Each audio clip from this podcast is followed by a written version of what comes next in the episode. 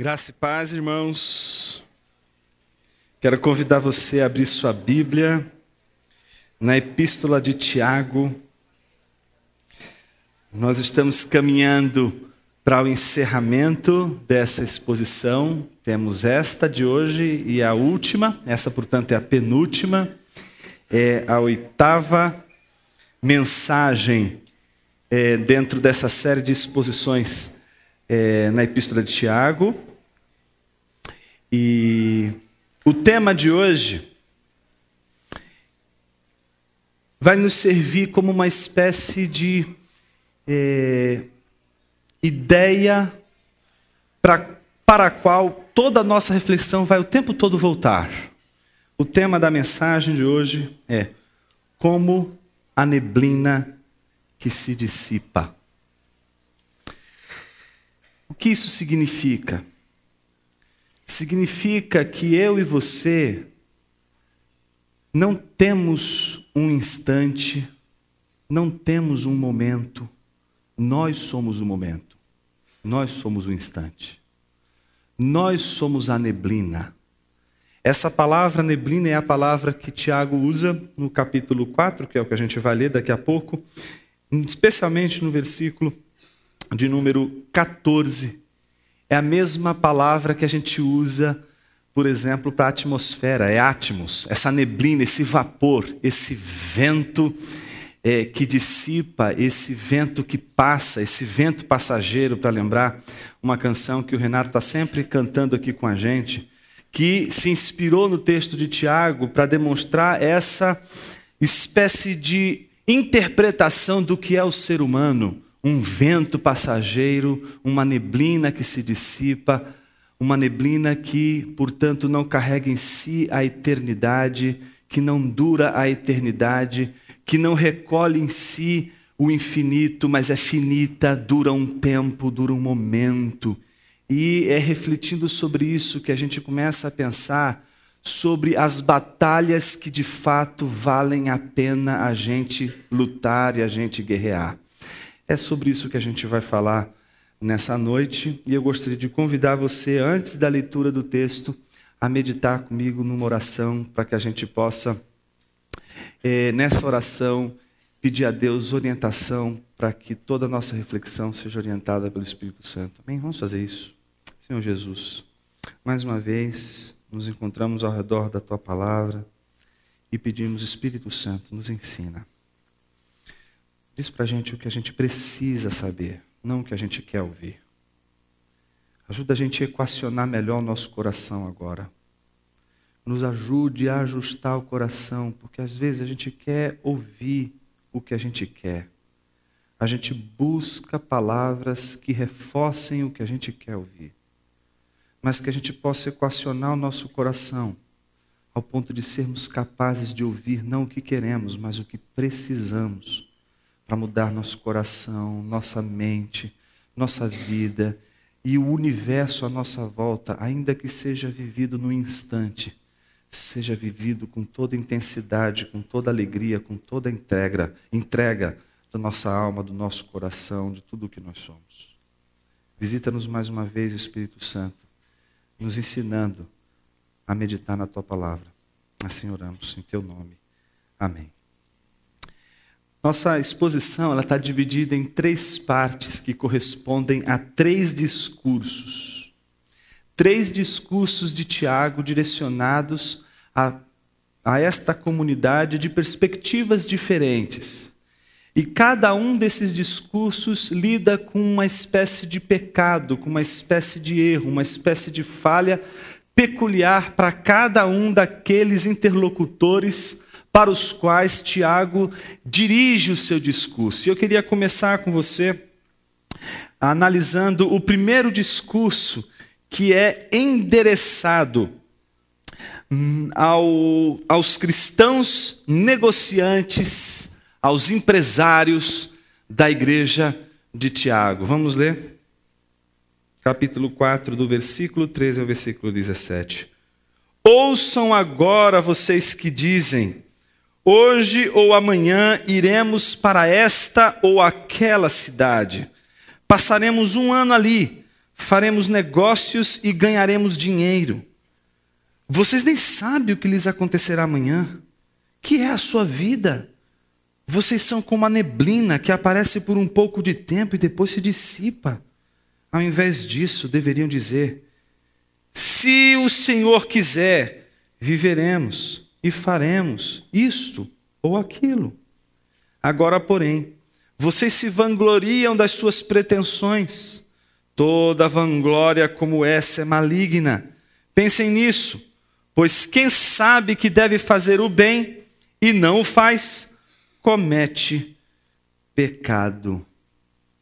É interessante que esse primeiro discurso é direcionado ao pecado dos cristãos negociantes da igreja de Tiago. E que pecado é esse? O pecado de viver como se Deus não existisse, aquilo que a gente chama de ateísmo prático. Na verdade, o grande problema que envolve os empresários da igreja de Tiago é um problema que também nós conhecemos nos nossos dias. É aquele problema que faz com que a gente reflita sobre a nossa vida não apenas num aspecto espiritual, no domingo, quando a gente vem à igreja, mas quando a gente começa a pensar as implicações da nossa experiência com Deus para além dos, das quatro paredes do lugar onde a gente se reúne para adorar a Deus aos domingos. Quando chega a segunda-feira, quando chega o dia que a gente se entrega de corpo e alma para as nossas atividades, para de alguma forma dali desempenhar o melhor papel possível e com uma única finalidade: ganhar dinheiro. Você deve estar pensando assim, Jonas, será que a Bíblia fala sobre isso? De uma maneira tão clara assim, fala. A Bíblia, no caso aqui em especial, a Epístola de Tiago, nos mostra que os empresários daquela igreja, eles faziam negócios, como todo empresário faz. E ninguém faz negócios aqui ou acolá se não tiver a intenção e o objetivo de é, ganhar dinheiro. E o grande ponto é esse. Parece que muitas vezes, quando a gente trata esse assunto, principalmente no contexto da igreja, parece que essa coisa de trabalhar para ganhar dinheiro se torna uma espécie de, de, de contexto é, é, inadequado para o cristão. O cristão não pode pensar em dinheiro, o cristão não pode pensar em fazer negócio, o cristão não pode pensar em ser empresário. E é, é muito pelo contrário. Quem é que está no horizonte da reflexão de Tiago quando ele escreve, principalmente a epístola de Tiago, essa epístola, à sua igreja? É a figura de Jó. Jó era um homem muito rico. E a Bíblia não condena Jó pela sua riqueza. Às vezes a gente faz leituras muito ligeiras das Escrituras e quando a gente pega passagens ali e acolá, passagens em que Jesus ele critica um rico, passagens em que é, próprio Paulo chama atenção para o perigo das riquezas, então a gente acha que a, a, riqueza, o dinheiro é algo nocivo por si só, é algo que por si só é destrutivo. E o ponto não é esse. A Bíblia nos fala de um Jó que tinha riquezas, e ele não era mal porque ele era rico. Ele não era uma pessoa é, não benquista por Deus porque ele tinha várias propriedades. Pelo contrário, Jó contava com um testemunho, não é dos seus empregados, não é da sua esposa, muito menos com o testemunho dos seus amigos. Jó contava com o testemunho de Deus, que dizia que ele era homem fiel e íntegro. Ele era um homem temente a Deus, e Deus sabia que Jó era temente, que Jó amava a Deus, independente das riquezas, independente do que ele possuía. Então, o fato de Jó ser rico não significa, por exemplo, o motivo pelo qual Deus trouxe juízo a Jó. Tem muita gente que, por ganhar dinheiro e ser cristão, acha que em algum momento Deus vai trazer um juízo, porque ter dinheiro significa, nesse sentido, estar numa rota de maldição. E eu queria dizer para você, em primeiro lugar, que o Tiago está se dirigindo a empresários cristãos, a gente que está negociando, não é? procurando fazer negócios, e o problema de Tiago com esses negociantes, com esses empresários, não é ligado à própria, ao próprio negócio, mas à maneira como eles encaram o negócio. E é sobre isso que eu quero falar nesse primeiro discurso. O nosso ponto não está nos nossos afazeres e nos negócios que fazemos, mas como a gente conduz os negócios. O ateísmo prático é o primeiro, primeiro um dos lados da moeda desse pecado que os empresários cristãos de Tiago, da epístola de Tiago, eles estão caindo. O pecado de agirem no seu dia a dia com base tão somente nas suas ideias, nos seus princípios, tão somente com base nas suas pesquisas de mercado, tão somente com base nas suas análises, análises, tão somente com base na sua própria visão do mundo, sem levar em consideração que a vida é um instante. É tão interessante como o discurso começa. Veja a marca do discurso. Começa dizendo: Ouçam agora vocês que dizem. Então, é, quem são esses vocês a quem Tiago está se referindo? Aqueles que dizem: Hoje ou amanhã iremos para esta ou aquela cidade, passaremos um ano ali, faremos negócios e ganharemos dinheiro. Mas a, logo em seguida, Tiago quer chamar a atenção destes cristãos negociantes que estão preocupados em ganhar dinheiro, mas esqueceram de algo importante, de uma referência para a vida. E qual é a referência? O próprio Deus. E essa, esse esquecimento da referência que é o próprio Deus, ela deixa-se transparecer por uma crença equivocada sobre si mesmo. Tão interessante como o texto mostra exatamente o seguinte: vocês nem sabem o que lhes acontecerá amanhã e vocês estão dizendo que vocês vão fazer negócios amanhã. Vocês sabem o que é a vida de vocês. Vocês são como a neblina que aparece por um pouco de tempo e depois se dissipa.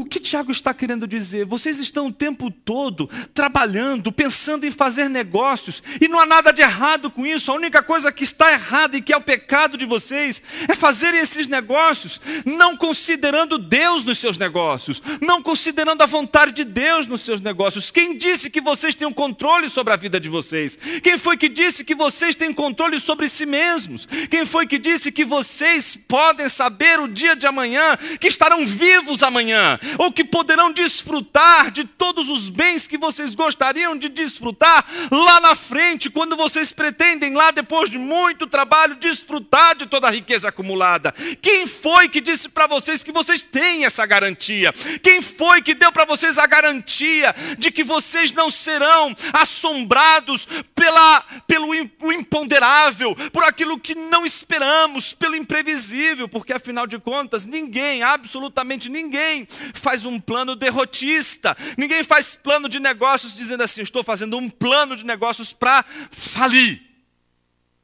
Eu quero falir. Então, quais são as variantes para eu poder falir meus negócios? Não! Nós fazemos planos para eles darem certos e ninguém imagina o imponderável, ninguém imagina aquilo que não se espera. Quantos e quantos nesses dias que vivemos hoje, não estão passando por situações as mais diversas, exatamente pelo mercado que oscila, por coisas que não se esperavam que acontecessem, da maneira como estão acontecendo, talvez até se esperasse de um jeito, mas não do jeito que está acontecendo. Isso mostra o quanto nós estamos à mercê do instante, o quanto nós estamos à mercê do imponderável. E aí vem a pergunta: por que então você faz negócios e o tempo todo contando somente com os teus planos, com os teus cálculos, com a, com a tua investigação de estatísticas, com o fluxo do teu caixa. Por como? como você está baseado só nisso? E aí ele chama atenção para o segundo ponto, que é exatamente no versículo 15. Ao invés disso, o que, que eles deveriam fazer? Não é o seguinte, olha, viveremos e faremos isto, este negócio ou aquele negócio. Não. Começa se dizendo: se o Senhor quiser, nós precisamos, mais do que nunca em nossas igrejas, de empresários e empresárias que sejam submissas à vontade de Deus. Homens e mulheres de Deus. Homens que sejam capazes de ouvir a voz de Deus. Mulheres que sejam capazes de ouvir a voz de Deus. Gente que tem nas suas mãos o poder para transformar essa nação. Gente que tem condições de transformar, de fazer muito mais do que um negócio voltado para si mesmo. É tão interessante como o Tiago chama a atenção para o fato de que estes Empresários precisam modificar a maneira de ver o mundo. Em vez de vocês partirem para os negócios, pensem o seguinte: comecem colocando a condicional diante de Deus, porque é nas mãos dele que está a vida de vocês, nas mãos dele está o universo. O que Tiago está querendo que esses empresários entendam: que não existe um mundo em que eles possam controlar com suas mãos, esse mundo está nas mãos de Deus. Por isso, quando a gente se submete à vontade de Deus, a gente começa a compreender a mão de Deus. E aí a gente começa a perceber que na crise está a mão de Deus e não está um erro de cálculo, não está um erro de processo, não está uma falha no mercado, está a mão poderosa de Deus, que governa todas as coisas, sobre o qual todo o universo está submisso. Por isso, um empresário cristão não pode confiar mais no mercado, mais mais no mercado do que em Deus. Esse pecado do pequeno empresário que a gente poderia observar na epístola de Tiago é o que hoje a gente chama de secularismo. O secularismo é essa coisa que faz a gente separar, não é? Então, as coisas de Deus eu trato na igreja, aqui no trabalho, é, Deus está fora, então eu entro aqui, o que funciona são todas as minhas informações, é o meu preparo, é o que eu fiz, o que eu estudei, o que eu sei, minha experiência nos negócios, isso basta e ponto. Tiago está querendo chamar atenção para eles para dizer o seguinte: não basta, vocês são finitos, vocês são limitados. A visão de vocês não é uma visão totalmente periférica. Vocês não têm a visão periférica do universo. Vocês não conseguem ver várias coisas ao mesmo tempo. Vocês não conseguem enxergar coisas incríveis que podem acontecer no meio do caos. Coisas graciosas, bênçãos de Deus que podem acontecer em momentos de crise. Vocês não conseguem enxergar isso e só submetendo a nossa vida nas mãos de Deus, a gente vai conseguir a segurança que permite a gente fazer negócios, sempre sabendo que estamos submissos à vontade de Deus. E como que ele conclui isso? Dizendo exatamente assim: Agora, porém, vocês se vangloriam das suas pretensões. Então, esse segundo ponto tem a ver com a soberba. Aquilo que faz alguém acreditar tanto no seu taco que diz: Não, nem Deus derruba esse navio. Está entendendo? É um navio super bem construído, é um navio com não sei quantas não é, é, é, é, é engenhosidades para mantê-lo em pé, que nem Deus vai derrubar o navio. Então a gente confia muito no nosso taco, a gente confia muito na nossa expertise, na nossa experiência, naquilo que a gente faz de bom e de melhor. E é a nossa virtude a maior tentação. Você não vai ser maior tentado naquilo que você não sabe você vai ser mais tentado naquilo que você mais sabe.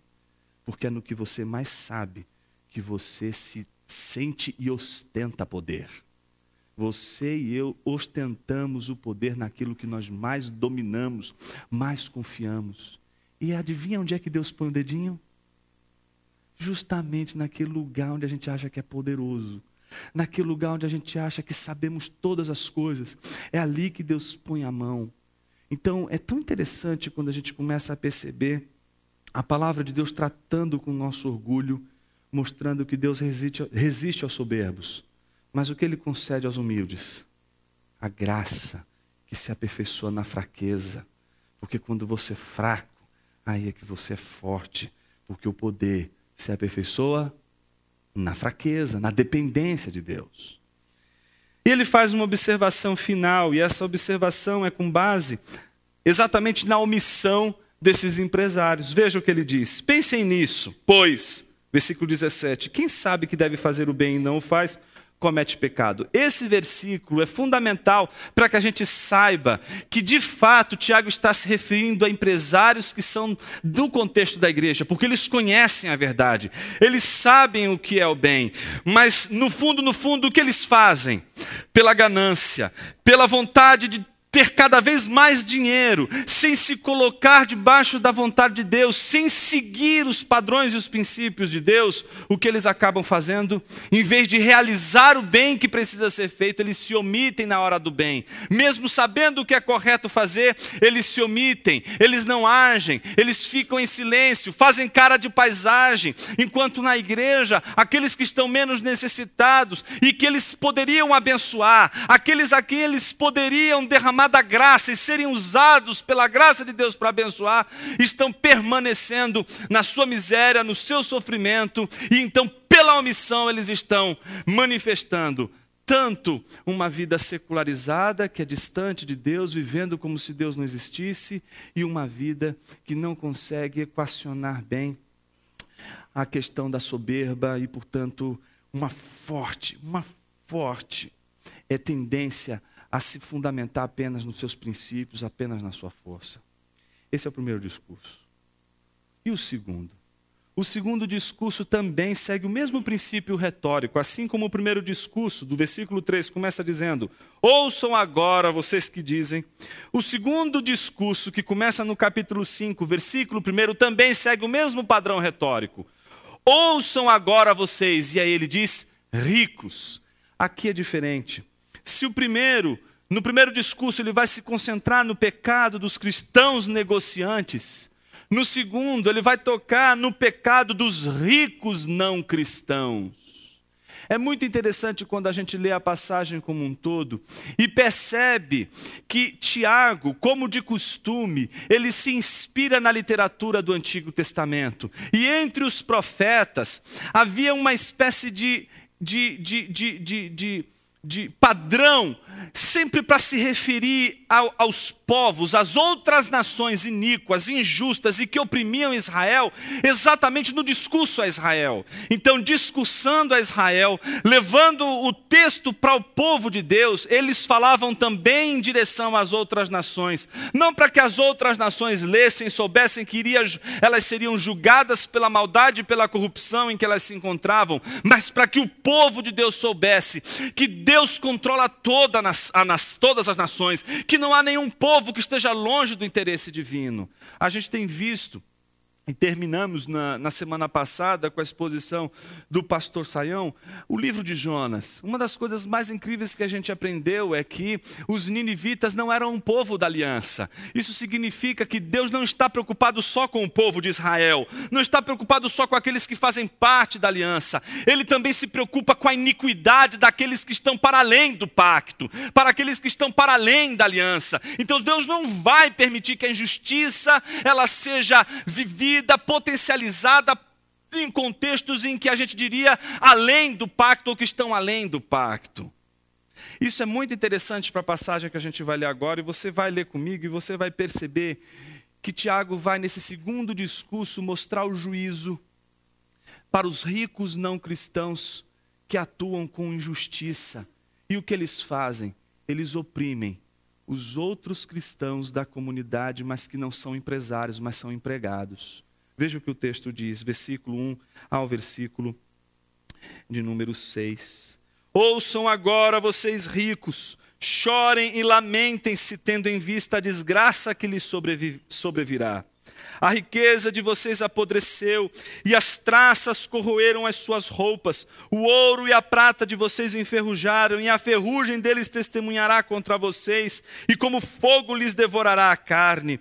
Vocês acumularam bens nesses últimos dias. Vejam o salário dos trabalhadores que ceifaram seus campos, e que vocês retiveram com fraude. Está clamando contra vocês. O lamento dos ceifeiros chegou aos ouvidos do Senhor dos Exércitos. Vocês viveram luxuosamente na terra, desfrutando prazeres e fartaram-se de comida em dia de abate. Vocês têm condenado e matado o justo, sem que ele ofereça resistência. Se no primeiro discurso, direcionado aos empresários cristãos, Tiago chama a atenção para o fato da brevidade da vida, o que Tiago vai chamar a atenção para os ricos não cristãos não é para a brevidade da vida, mas para a brevidade dos bens materiais. Como os bens materiais eles são, é, é, é, é, eles não duram, como eles podem envelhecer, como eles podem se perder, como eles podem enferrujar, como vai dizer o texto metaforicamente. É interessante como todo o processo desse segundo discurso é um processo de reflexão é, sobre aquilo que a gente chamaria de a cobiça ou a ganância. Se a gente pudesse dizer em termos teológicos o que é a ganância, o que é a cobiça, como se explica a cobiça, como se explica a ganância, Tiago oferece mais ou menos um processo da ganância, do começo ao fim, como ela começa e como ela termina. E a gente pode dividir da seguinte maneira: em primeiro lugar, a ganância ou a cobiça começa exatamente com o sentimento de acúmulo desenfreado pela riqueza, que está expresso exatamente no versículo 3, na parte B, finalzinho, quando diz assim: Vocês acumularam bens nesses últimos dias. Não se trata aqui do acúmulo de bem necessário, se trata aqui do acúmulo de bem desnecessário, aquele em que toda colheita se perde e que poderia alimentar outros, mas não alimenta, que poderia ajudar a outros, mas não ajuda, que não se preocupa absolutamente somente com a, a, a multiplicação dos bens, mas apenas na retenção como uma espécie de blindagem, como o próprio Jesus já ensinou, o perigo da avareza, que não é, obviamente, mais uma vez, a questão do dinheiro em si, mas a questão do acúmulo do dinheiro, que é tão forte que leva o, o, o avaro, aquele que é avarento, a reunir todos os seus bens, a acumular os seus bens e sentir frio nas mãos, sentir pavor, só com a ideia de gastar um real. Porque aquele um real vai fazer uma diferença enorme na fortuna que ele tem. Porque ele não goza nos bens que ele compra, ele goza na possibilidade. Ele não quer os bens, ele quer só ter o poder. Eu posso comprar isso, eu posso comprar aquilo, eu posso comprar aquilo outro, eu posso comprar aquilo outro. Se eu gastar, eu não vou mais poder fazer isso, não vou poder fazer aquilo, não vou poder fazer aquilo outro. É melhor não gastar, é melhor ter para mim, é melhor reter para mim. Por isso, pessoas sofrem com, quando elas vivem junto com pessoas avarentas. Porque o avarento, ele não quer o mal para sua família, ele não quer o mal para o seu filho, ele não quer o mal para sua esposa. Ele só não consegue investir. Porque para ele, entregar o ídolo dele, entregar aquela fortuna que está nas mãos dele, é algo que diz respeito à sua própria identidade. Ele é aquele dinheiro que ele possui. Por isso ele é doente, é uma pessoa doente, precisa de tratamento celestial, de choque. E esse tratamento de choque, ele não vem de uma outra maneira, senão pelas experiências mais incríveis que Deus pode fazer para que um rico possa se curvar diante da soberania de Deus. E aqui nós não estamos falando dos ricos cristãos, dos empresários cristãos, estamos falando daqueles ricos que não conhecem a Cristo, que não conhecem o Evangelho, que não são cristãos e que, portanto, têm uma tendência, em primeiro lugar, a buscar o acúmulo de riqueza e a ganância que se expressa, eu acho, de uma maneira muito interessante, no exemplo de uma pergunta que fizeram para o, o, o Rockefeller sobre o que seria para ele ganhar dinheiro, mais dinheiro. Ele falou exatamente uma frase emblemática: só mais um pouquinho. O que é esse só mais um pouquinho? Esse só mais um pouquinho é aquilo que você é capaz de sacrificar só por causa Desce só mais um pouquinho. Então veja, é capaz de não, olha, ah, será que não, benzinho, será que não chegou na hora de parar? Não, amorzinho, é só mais um pouquinho. É só mais um pouquinho, a gente está chegando lá. É esse só mais um pouquinho que nunca acaba. Porque esse pouquinho chega, e aí a gente pergunta: e agora? Acabou? Game over? Não! Então quando é que vai parar? É só mais um pouquinho, é só mais um pouquinho. Esse só mais um pouquinho é aquilo que principia toda a ganância, que gera o quê? O segundo movimento que Tiago chama atenção, que é o movimento da fraude, quando a gente quer só mais um pouquinho, só mais um pouquinho, e esse só mais um pouquinho vai corrompendo o coração. E aí o coração já não vai mais tendo nenhum padrão ético, porque ele é capaz de sacrificar princípios, ele é capaz de sacrificar ética, ele é capaz de sacrificar pessoas, ele é capaz de sacrificar casamentos, ele é capaz de sacrificar história, ele é capaz de sacrificar amizades de longa data só por mais um pouquinho. É só mais um pouquinho, vai valer a pena o sacrifício, vai valer a pena abrir mão, porque só mais um pouquinho, esse só mais um pouquinho que nunca acaba, esse só mais um pouquinho que representa a fome da alma, que, como C.S. Lewis disse de uma maneira muito precisa, é do tamanho de Deus, a tua fome é do tamanho de Deus, não vai acabar, esse só um pouquinho é eterno, você sempre vai querer mais, você nunca vai se satisfazer com o que você tem, porque o que você quer é muito mais do que o que você tem, e muito mais mais do que você possa ter ou conquistar com o seu dinheiro, porque o que você mais precisa, o que você mais quer alcançar, existe, mas é uma só coisa, e se chama Deus. Não há como você resolver o problema desse só mais um pouquinho se você não tiver Deus. Por isso, para Tiago é tão importante que o rico manifeste essa ordem da, da ganância quando ele não é cristão, nesse só mais um pouquinho que logo conduz à fraude. Veja o que o texto diz. Depois de dizer, vocês acumularam bens nesses últimos dias. Vejam o salário dos trabalhadores que ceifaram seus campos e que vocês retiveram com fraude, está clamando contra vocês. É tão interessante como a gente é capaz de, por causa desse só mais um pouquinho, explorar mais, burlar leis passar por cima de princípios, passar por cima de coisas importantes da vida, só por causa desse pouquinho. É só mais um pouquinho.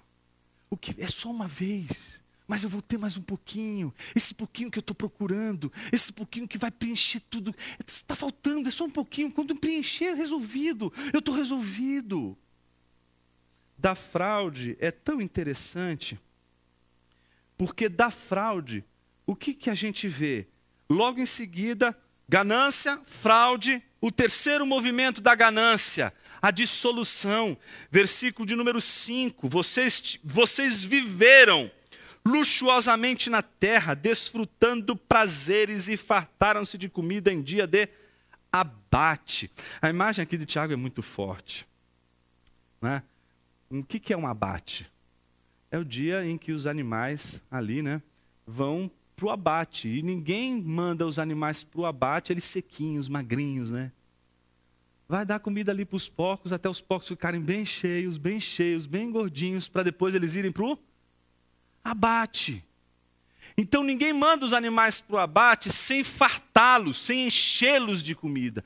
É interessante que esse abate para Tiago representa o juízo, exatamente por conta dos desmandos que o homem rico realiza, quando ele os realiza sem Deus e com um coração tão longe de Deus e tão focado somente nesse só mais um pouquinho.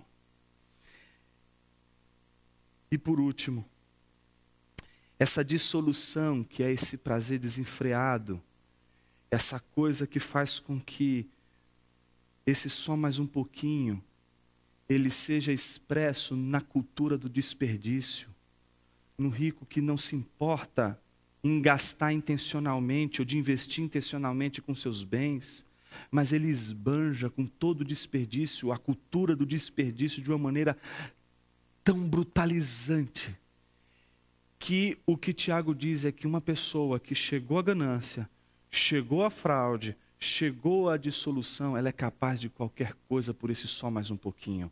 Agora ela é capaz de levar seus empregados a julgamento, ele é capaz de fraudar o juízo desses empregados e, se preciso, eliminar, matar quem está no meio do caminho, ele vai matar. Veja o que o texto está dizendo. E qualquer novela da Globo confirma isso. Vocês viveram luxuosamente na terra, desfrutando prazeres e fartaram-se de comida em dia de abate. Vocês têm condenado e matado o justo, sem que ele ofereça resistência. Esses justos são os cristãos daquela igreja. Boa parte dos cristãos daquela igreja que estão morrendo ou sendo injustiçados ou não recebendo o que seria necessário, passando fome por causa dos desmandos, por causa da, do comportamento vil, dissoluto destes ricos não cristãos. O interessante é que Tiago está querendo dizer para aquela igreja de empresários ricos cristãos que estão ali e que não estão considerando Deus nos seus negócios, e para aqueles empregados que estão sob a opressão de ricos não cristãos, o que ele está dizendo é que você está debaixo de um Deus que é justo, e ele não vai permitir que a injustiça prevaleça sobre a justiça de Deus. E é tão interessante isso, porque o que Tiago está querendo confortar aqueles empregados que estão ali na, na, na, sua igreja é com relação à justiça de Deus, com relação ao padrão de Deus. Ele está dizendo para todos aqueles empregados, dizendo o seguinte: gente, olhem para Deus, Deus é um Deus justo, não importa se esse teu senhor, se esse teu patrão tem é, é, é usado de artimanhas terríveis contra você, Deus há de julgá-lo, mas você permanece firme, não desista da tua caminhada, não desista dos teus sonhos, continue teu caminho. Jonas, onde está isso no texto? No, no terceiro discurso. E esse terceiro e último discurso que nos interessa aqui e que também nos leva ao desfecho da nossa mensagem de hoje, é o discurso que aponta para o pecado dos empregados. Então nós vimos que o pecado dos empresários cristãos daquela igreja era aquilo que a gente chama hoje de secularismo, viver como se Deus não existisse. Eles são cristãos, mas na hora do trabalho, na hora dos negócios, eles não oram, eles não colocam seus negócios diante de Deus, eles não procuram saber orientação de Deus, não buscam orientação de Deus, não tem Deus como referência. Segundo, o pecado dos ricos não cristãos, que é o hedonismo, essa busca por um prazer por só mais um pouquinho, que leva à ganância, leva à fraude, leva à vida dissoluta e leva ao crime, às injustiças terríveis que se pode, que se pode cometer só por mais um pouquinho. Mas qual seria então o pecado desta última, é, é, é, este último pelotão de interlocutores aos quais Tiago dirige esse terceiro discurso? O pecado da impaciência. Veja só o que o texto diz. Portanto, irmãos, note, mudou o discurso. Antes ele está dizendo, no primeiro discurso, versículo 13: Ouçam agora vocês que dizem. Segundo discurso, capítulo 5, versículo 1: Ouçam agora vocês ricos. Terceiro discurso, ele retoma a mesma forma, a mesma retórica para o qual ele estava se dirigindo à igreja. E eu gostaria de colocar para você, não só para a igreja, mas para aqueles a quem de fato ele dirigiu essa epístola desde o início, aqueles a quem ele sempre tem chamado de irmãos. É para eles que estão em provação, que estão em dificuldade, que estão passando por lutas, que Tiago escreveu tudo o que escreveu. E o que, que ele diz nesse desfecho de toda a sua reflexão? Veja, portanto, irmãos, sejam pacientes até a vinda do Senhor. Ele não está dizendo, sejam pacientes até a hora em que o, o, seu, o seu patrão vai mudar o, o, seu, o seu comportamento diante de você. Sejam pacientes até mudar o presidente da República. Sejam pacientes até mudar as estruturas políticas de corrupção da prefeitura da cidade que você vive e trabalha. O que ele está dizendo é que a sua esperança não pode estar naquilo que é como uma neblina, que se dissipa, que se desfaz, que não dura, que é passageira. O que ele está dizendo é que a nossa paciência deve estar direcionada até a vinda do Senhor até o momento em que ele vai se apresentar. A nossa paciência, a nossa esperança não está em governo nenhum, nossa esperança não está em política nenhuma, nossa esperança não está em homem nenhum, nossa esperança está somente em Deus. Você que tem todos os dias frequentado assiduamente o lugar do seu trabalho por motivos óbvios, porque você quer dinheiro tanto quanto um empresário cristão, e você que tem buscado isso com todo esmero, com toda dedicação, eu quero dizer para você que sua esperança não deve nunca estar nem no patrão, nem na empresa, nem em nenhum lugar a qual você tem dedicado os melhores dias de sua vida. A sua esperança, a sua paciência, a sua firmeza de espírito tem que estar somente em Deus, porque as empresas vão cair, os reinos vão cair, os poderes caem. As empresas se desfazem, as empresas podem falir, mas aquele que faz a vontade de Deus, ele vai permanecer. Como que ele vai permanecer? Sendo paciente. E parece que a gente tem dificuldade de ser paciente. Por quê? Veja o que o texto diz. Vejam como o agricultor aguarda que a terra produza a preciosa colheita e como espera com paciência até virem as chuvas do outono e da primavera. Sejam também pacientes e fortaleçam o seu coração, pois a vinda do Senhor está próxima. Note que a perspectiva de Tiago é muito diferente da perspectiva do ressentimento. Tem muitos teólogos, em geral os teólogos da libertação, que fazem uma leitura muito é, difícil dessa passagem, difícil de engolir. Eles falam de uma tal opção do pobre que Tiago fez, como se Tiago tivesse dizendo que Deus escolheu os pobres. E é interessante como toda leitura que é feita de Tiago é uma leitura como se Tiago estivesse no meio de uma batalha entre ricos e pobres, como se houvesse uma luta entre ricos e pobres. Então a leitura socialista da Bíblia seria aquela leitura que agora conclamaria todos os pobres, os empregados, a pegarem suas armas, a irem contra os seus patrões, irem contra os seus senhores e, a, e acabarem com a injustiça, tomarem o governo, tomarem as coisas com as suas mãos. Mas Tiago sabe que isso não existe. Tiago sabe que quando a gente pegar em armas, não vai ser para fazer justiça, vai ser para chegar no poder. E quando chega assim no poder, a gente começa a perceber que esse é só mais um pouquinho. Do só mais um pouquinho vem a fraude. Da fraude vem aqueles aquele, aquela rios de dinheiro. O que a gente vê, na verdade, não é uma revolução como sendo a opção de Tiago para o povo de Deus que está sendo oprimido pelos ricos. Não é uma teologia do ressentimento, a teologia que Tiago ensina para a sua igreja. A teologia do ressentimento é aquela que diz e que coloca você em luta contra aqueles que te fazem mal, ao ponto de você querer se vingar, de querer lutar contra eles e arrancar sua cabeça. Essa religião é outra, irmão. Essa não é a religião cristã. O cristianismo preza pela cabeça, aliás, ele não tira o seu pecado, ele tira o seu pecado e não tira a sua inteligência. Agora, uma coisa interessante que a gente não pode perder de vista é que todo o movimento de Tiago é um movimento de chamar atenção para que aqueles pobres, aqueles empregados que estão debaixo de uma injustiça, de que eles não avancem para fazer injustiça com as suas próprias mãos, sejam pacientes, resistam à tentação de lutar, de abraçar uma guerra que não faz sentido, que não faz justiça. Esperem no Senhor, esperem na justiça de Deus. Eu não sei se você já leu esse livro, Torturado por Amor a Cristo, mas esse é um livro que você não poderia passar dessa vida para outra sem ler.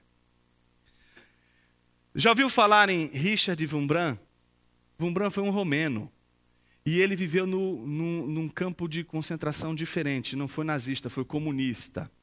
Eu queria ler para você um trechinho do que ele diz aqui. Um crente fora sentenciado à morte. Antes de ser executado, foi-lhe permitido ver a esposa. Suas últimas palavras a ela foram: Você deve saber que morrerei amando aqueles que me matam. Eles não sabem o que fazem. E meu último pedido a você é que os ame também.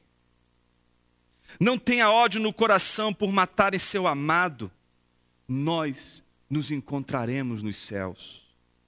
Estas palavras impressionaram o oficial da polícia secreta que estava presente à conversa entre os dois. Este me contou a história na prisão, onde acabou sendo colocado, tempos depois, por haver se tornado crente. Um outro autor interessante, chamado Vitor Frankl, num livro Em Busca de Sentido, um livro que o pastor Saião vive citando aqui, ele estava no campo de concentração o tempo todo. E uma das coisas que mais chamou a atenção dele, quando ele começou a analisar as pessoas que estavam sofrendo, e ele, como sendo uma das pessoas que estavam sofrendo, era a capacidade de receber, de assimilar um golpe. Aquele golpe que às vezes tem uma razão de ser, que é a impaciência, uma questão ética ou estética, não é? Do soldado que olha e acha que o pé está um pouquinho mais à frente, uns 5 centímetros à frente do, do, do, do, do que é esteticamente ordenado, e arranca o dedão do pé do cara. E ele diz que aqueles judeus que estavam no campo de concentração tinham que desenvolver uma espécie de resistência, porque eles tomavam pancadas de tudo quanto é jeito, desde pancadas em que eles sabiam por que eles estavam tomando pancadas, e as pancadas que eles tomavam sem saber por que estavam tomando. Eu não sei se você está numa situação assim. Alguém no meio do olho do furacão, de uma crise financeira terrível, tomando pancada de um lado e do outro. Algumas você sabe por que você tem tomado, outras você não sabe de onde vem a pancada. E a tentação maior da tua vida é jogar tudo para o alto, esquecer a ética cristã, esquecer o reino de Deus e partir para a luta armada eu quero mostrar para você que o que Tiago está dizendo é que a nossa esperança, quando está em Deus, quando está no Senhor, ela modifica o nosso padrão de comportamento, porque ela nos traz aquela paciência que recebe o golpe, mas ao mesmo tempo não acusa o golpe, é a, é a capacidade de assimilar o golpe, confiante que Deus vai fazer justiça, confiante que de, de, que Deus vai mudar o quadro, confiante de que não é as suas mãos que vão mudar a situação, mas as mãos de Deus. E aí ele dá um exemplo, que é o exemplo do agricultor. O agricultor espera a colheita exatamente quando a estação está chegando. Ele sabe que não dá para esperar no verão a colheita, porque ela só chega no outono. Então ele vai ter que esperar, e ele tem que esperar com paciência, com confiança. Salmo capítulo 40 diz o seguinte: Esperei confiantemente pelo Senhor. Você pode esperar de duas maneiras: desesperado, impaciente, ou você pode esperar com confiança, com paciência. E a Bíblia diz: Esperei confiantemente pelo Senhor, e ele se inclinou para mim e me viu quando clamei por socorro. Ele me pôs nos lábios uma nova canção, firmou os meus passos colocou os meus pés numa rocha. Minha oração é para que Deus firme os teus pés nesses tempos difíceis. Para que você que tem se sentido injustiçado, você que está na linha do prejuízo, que você possa desenvolver não a teologia do ressentimento, mas a teologia da graça, que confia na justiça divina, que acredita no poder da graça de Deus o texto conclui dizendo: Irmãos, não se queixem uns dos outros, para que não sejam julgados, o juiz já está às portas. Então, é tão interessante isso. Ele logo ele diz um primeiro momento ele diz: Sejam pacientes até a vinda de Cristo, até a vinda do Senhor. Aí ele dá um exemplo, exemplo do agricultor que espera a colheita exatamente no tempo certo. E aí faz uma admoestação, dizendo: não sejam murmuradores. E parece que a gente, nessa hora, que a gente se sente inquieto, impaciente, a gente está tão nervoso que a gente procura culpados. A gente sempre procura alguém para descarregar toda a nossa atenção. E as esposas sabem muito bem o que é isso. A gente sabe que na hora da tensão, a gente quer sempre procurar um culpado para a situação difícil. E a gente não consegue compreender que é preciso ter paciência. Só que aí o que acontece? Ele em seguida diz: não somente sejam pacientes até a vinda do Senhor, mas diz: sejam pacientes diante do sofrimento. Sejam pacientes diante do sofrimento. De que maneira? Usando um exemplo. Qual é o exemplo? Justamente o de Jó. Irmãos, tenham os profetas que falaram em nome do Senhor como exemplo de paciência diante do sofrimento. Como vocês sabem, nós consideramos felizes aqueles que mostraram perseverança. Vocês ouviram falar sobre a perseverança de Jó e viram o fim que o Senhor Deus lhe proporcionou. O Senhor é cheio de compaixão e misericórdia. Tiago não fala da paciência de Jó. Tiago fala da perseverança de Jó. A paciência de Jó está pautada na sua perseverança. E ele foi perseverante, fiel a Deus e temente a Deus na riqueza, como ele foi fiel e temente a Deus na pobreza. É isso que Jó se torna como um dos maiores ensinos da vida, da vida cristã, da vida com Deus. Não importa se estamos em riqueza, não importa se estamos em pobreza, estamos firmes no Senhor e a alegria pode ser encontrada em momentos de pobreza, como em momentos de riqueza, porque a nossa alegria não depende nem do instante que é a nossa própria vida, que é como uma neblina que se desfaz, nem tampouco dos bens deste mundo, nem das coisas deste deste mundo, que são tão passageiras, tão, tão transitórias, são como fumaça que se dissipa no ar, são como vento que se passa, são como ar que se desfaz. Aquele que confia no Senhor, que crê no Senhor, ele consegue encontrar o escape necessário para assimilar o golpe na pobreza, como para assimilar o prazer, o real prazer em tempos de alegria e de prosperidade. E a pergunta é, Jonas, por que isso tudo faz sentido olhando para o texto de Tiago? Faz muito sentido. Se você ler o texto comigo até agora, você vai perceber que, da mesma forma que ele diz, Sejam pacientes diante do sofrimento. Dá o exemplo de Jó. Agora, o que ele vai precisar fazer de novo? Uma admoestação. E a admoestação é muito simples, ele diz. Sobretudo, meus irmãos, não jurem nem pelo céu, nem pela terra, nem por qualquer outra coisa. Seja o sim de vocês sim e o não não, para que não caiam em condenação. Tiago está preocupado com o nível de comprometimento desses empregados cristãos. Ele está preocupado porque ele acha que estes empregados, diante de toda a tensão que eles estão vivendo, eles estão sucumbindo, ou pela murmuração, ou pela quebra das promessas feitas a Deus. Como a gente quebra as promessas que a gente faz a Deus? A gente diz: Olha, Senhor, eu vou orar essa semana, durante toda a semana, das seis da manhã até as sete. Olha, estou sendo bem generoso. Seis da manhã. Na quarta-feira a gente perde a hora. Ah, Senhor, me desculpa. A gente tem dificuldade de manter os nossos compromissos com Deus.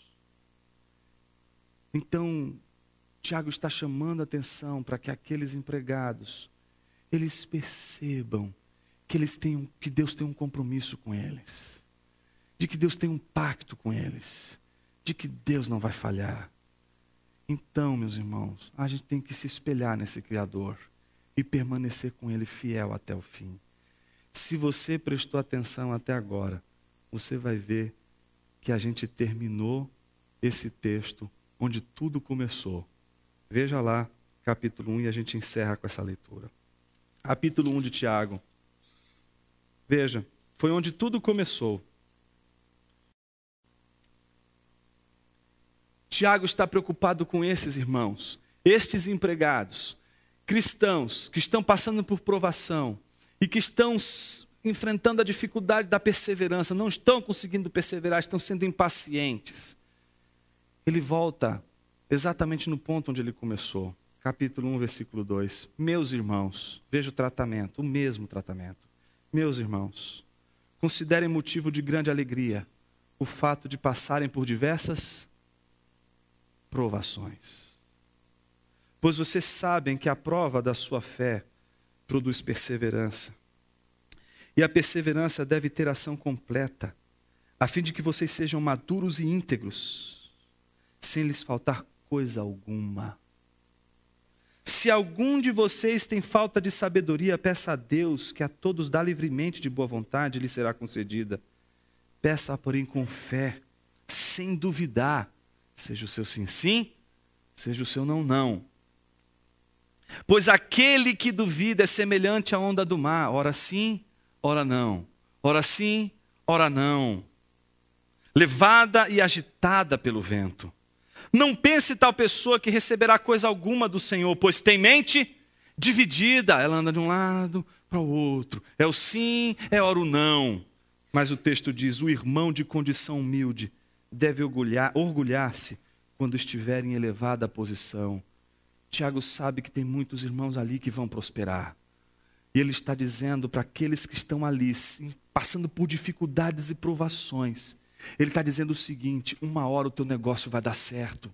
Uma, né, uma hora aquilo que você está trabalhando vai dar certo, porque está submisso à vontade de Deus. Mas quando der certo e você estiver lá em cima, lembre-se o seguinte: o irmão de condição humilde deve orgulhar-se quando estiver em, em, elevada posição.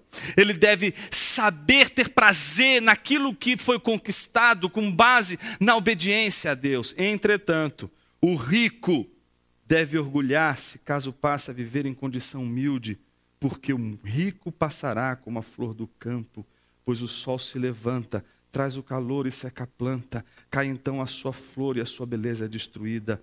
Da mesma forma, o rico murchará em meio aos seus afazeres. Feliz é o homem que persevera na provação. Vamos repetir isso juntos? Feliz é o homem que persevera na provação. Veja, porque depois de aprovado, receberá a coroa da vida que Deus prometeu aos que o amam. Que riqueza seria maior do que a vida eterna, meu irmão? Não existe nada mais impopular hoje na igreja de Jesus do que a pregação da vida eterna. Ela é chata. Porque a gente só quer as coisas da terra. Quando se fala do céu, ah, não, isso aí até lá vai demorar tanto. Mas aquele que vive como uma neblina, que é como uma fumaça que se desfaz. Ele só vai ser poderoso reconhecendo que toda a sua fraqueza depende daquele que não é como uma neblina, mas que dura de eternidade em eternidade. Onde está o teu coração? Onde está a tua vida?